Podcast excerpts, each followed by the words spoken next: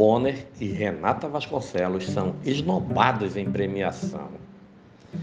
Acontece até o dia 10 de outubro a votação online para definir os vencedores da edição 2021 do Prêmio Comunix, um dos mais prestigiados entre comunicadores em geral e chamado de o Oscar do jornalismo brasileiro.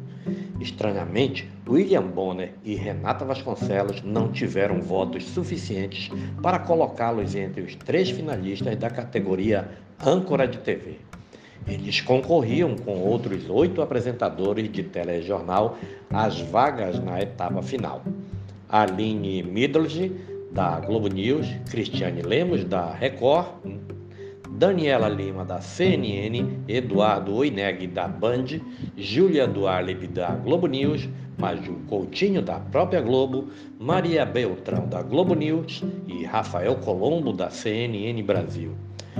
Os três mais votados que agora concorrem ao troféu são Cristina Lemos, Eduardo Oineg e Maju Coutinho. Destes, o destaque é o âncora do Jornal da Band.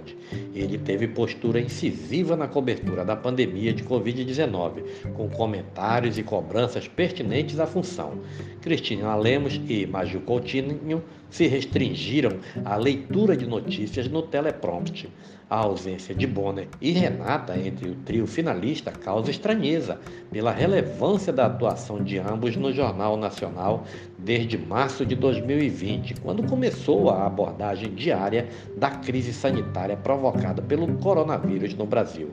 Os âncoras do Jornal Nacional foram os que mais contestaram o presidente Jair Bolsonaro e sua gestão do caos na saúde pública na pandemia. Incansavelmente alertaram sobre fake news, falaram a respeito de prevenção e cobraram o poder público a cumprir responsabilidades para garantir o bem-estar da população. A ausência de Bonner e Renata entre os três finalistas não acontece por falta de mérito.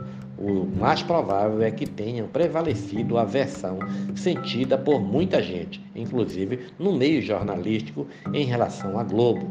Os motivos vão de questão ideológica até mero ranço com o canal líder em audiência e mais influente nos altos escalões da República. Renata Vasconcelos venceu tal resistência e foi eleita melhor âncora da TV em 2019, 2011 e 2013, antes de chegar ao Jornal Nacional. Já William Bonner, na Globo, há 35 anos, nunca recebeu o prêmio. Este é mais um podcast do site newsrondônia.com.